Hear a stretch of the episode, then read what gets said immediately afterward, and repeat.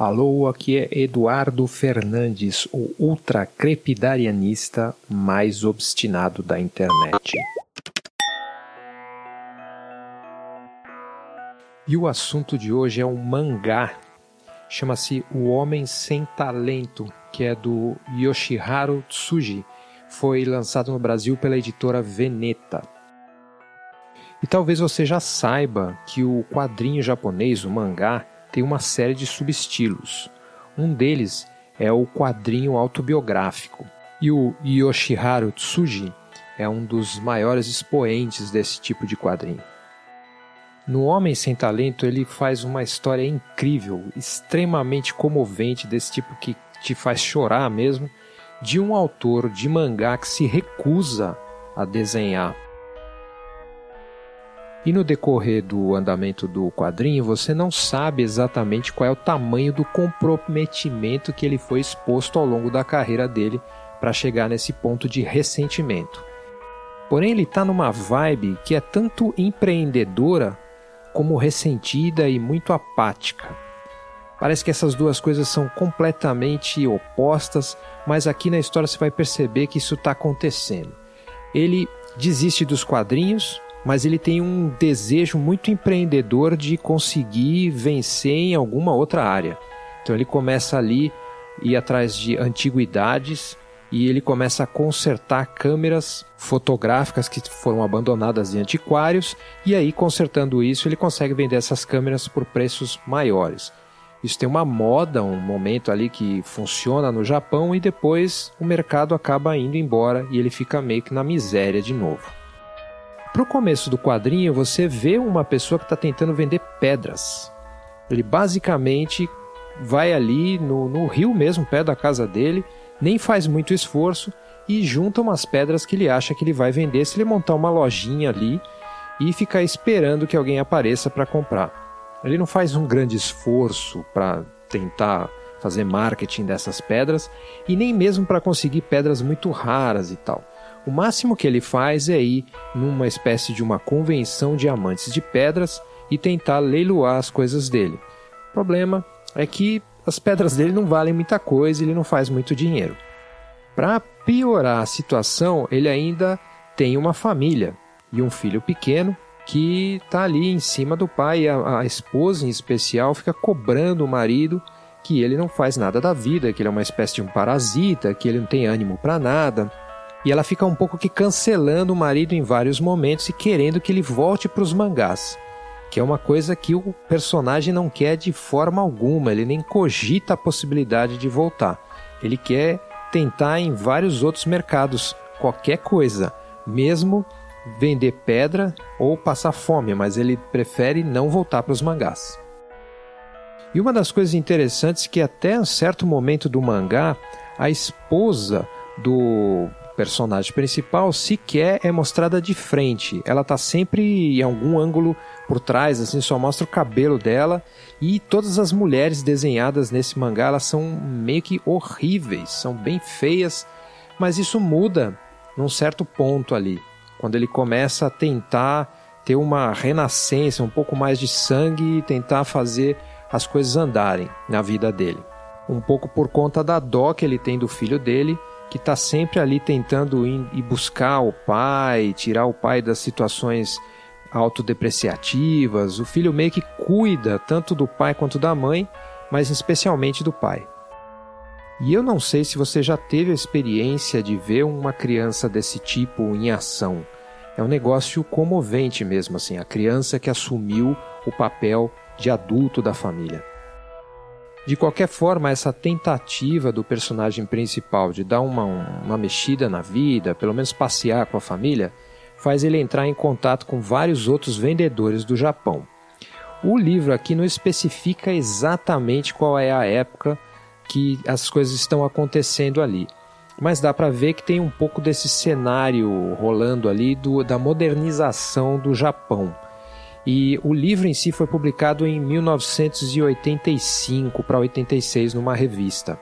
E ainda que eu não saiba identificar então qual é essa época que o mangá retrata, dá para perceber que existe, pelo menos no interior do Japão, essa luta entre a cultura tradicional deles, que é aquela coisa do wabi-sabi, da imperfeição, da beleza da imperfeição, de observar a natureza como ela é, as coisas que a própria natureza produz, em oposição a essa ideia de que os humanos têm que ser intervencionistas, que o que eles produzem é o que vale e tal. Então tem esse choque em todos os momentos ali.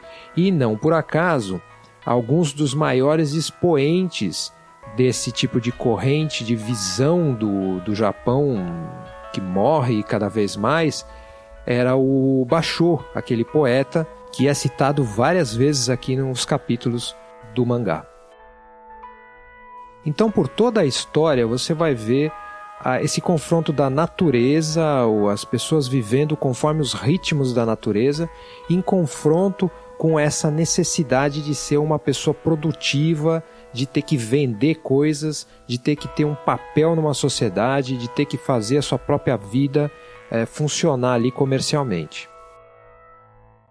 Eu vou te dizer, esse mangá me pegou direto no estômago. Eu Fiquei muito emocionado ao ler ele, porque eu tenho várias conexões com a história.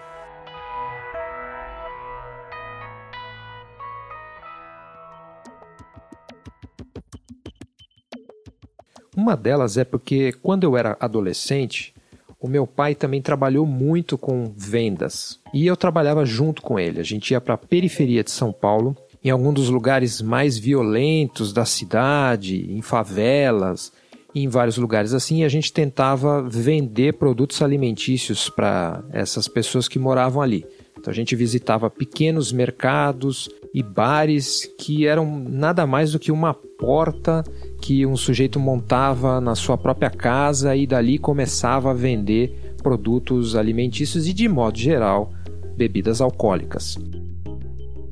Então eu começava a minha rotina, às vezes diariamente, vendo pessoas começando a madrugada, a madrugada a gente chegava nos lugares por volta das 5 e meia, 6 horas da manhã e a pessoa já estava no primeiro bar da nossa rotina bebendo cachaça.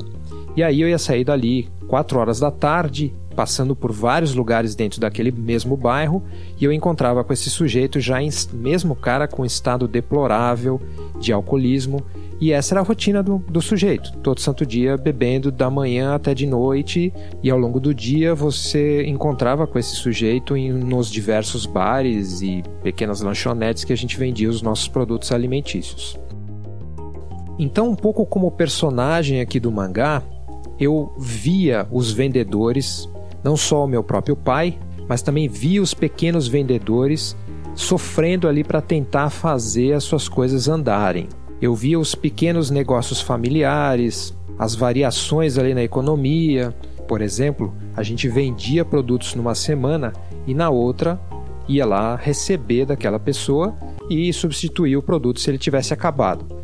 E meu pai tinha uma ética que era muito forte, assim. Ele não gostava de empurrar produto para ninguém, ele entrava no estoque das pessoas, as pessoas tinham total confiança nele e ele avisava quando tinha produto suficiente e dizia que a pessoa não precisaria comprar dele naquela semana. Ao mesmo tempo, isso era muito frustrante para a gente, porque às vezes tinha semana que a gente passava um dia inteiro sem vender nada. Então eu ficava extremamente, uh, de alguma forma ali, alguma parte inconsciente minha, ficava bastante triste em ver que as vendas eh, acabavam totalmente envolvidas nessa malha de frustração e de luta diária. Não só as nossas, muitas vezes voltar para casa sem ter vendido nada, mas também imaginar que os clientes também sofriam para conseguir pagar aquilo que eles compravam e eles também tinham essa influência das corporações que chegavam nessas periferias de São Paulo e começavam a fornecer produtos com preços tão baixos que não tinha como a gente, como vendedor, é, chegar nem perto desse nível de, de desconto ou, ou preço que eles conseguiam num, num grande atacado monopolista e mesmo os próprios mercadinhos eles não tinham como vender para as pessoas que estavam ali na, no bairro delas, porque eles também não tinham condições de concorrer com grandes supermercados.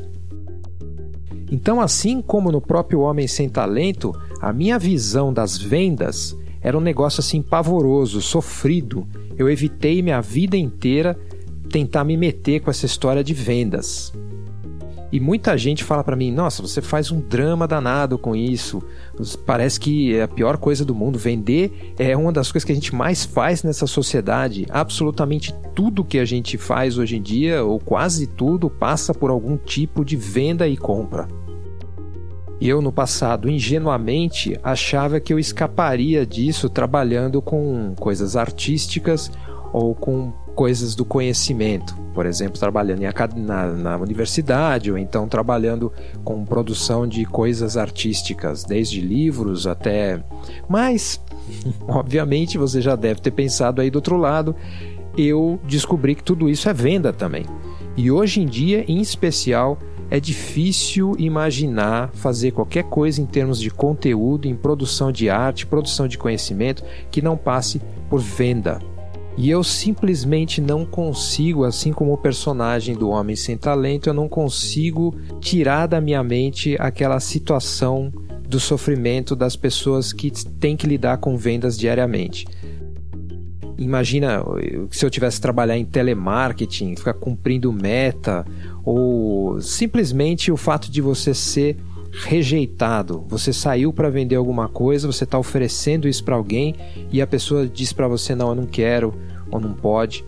É, isso para a maioria das pessoas é uma coisa super normal e faz parte da profissão. Eu entendo isso intelectualmente, mas quando tem que acontecer comigo é uma coisa que ataca algum tipo de área emocional minha que faz uh, alguma coisa aqui sofrer bastante. E pelo jeito não sou só eu. Lá no Homem Sem Talento, isso está permeando toda a situação. As pessoas vendendo, a falta de perspectiva, a apatia, o desejo de procurar outra coisa na vida que não seja dependente dessa do jogo, dessa coisa do mercado a recusa, talvez um pouco arrogante, de não querer transformar a arte em comércio e essa excessiva, talvez, sensibilidade que é a característica dos artistas.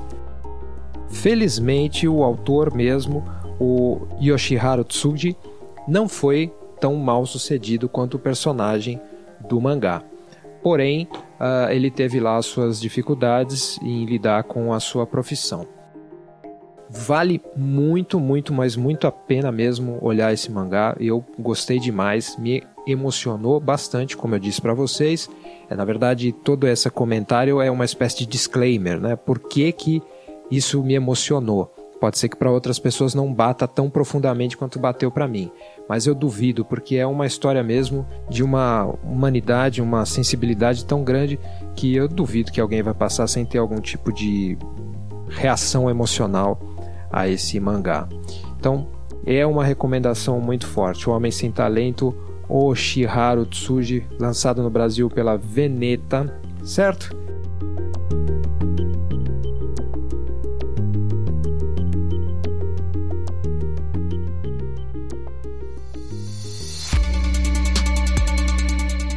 Esse foi mais um episódio do Mono Estéreo, produzido por mim, Eduardo Fernandes. O Mono Estéreo é totalmente financiado por ouvintes como você. Se você acha que esse trabalho é importante, se você quer ajudá-lo a ficar melhor, existem várias maneiras de colaborar. Financeiramente, passando no site eduf.me, eduf.me barra apoie e doando qualquer quantia, o que me ajuda imensamente a pagar as contas e investir em equipamento. Pode também ajudar na divulgação, fazendo reviews e compartilhando os episódios nas plataformas que você usa para ouvir podcasts. Pode apontar erros e dar sugestões pelo e-mail pod.eduf.me.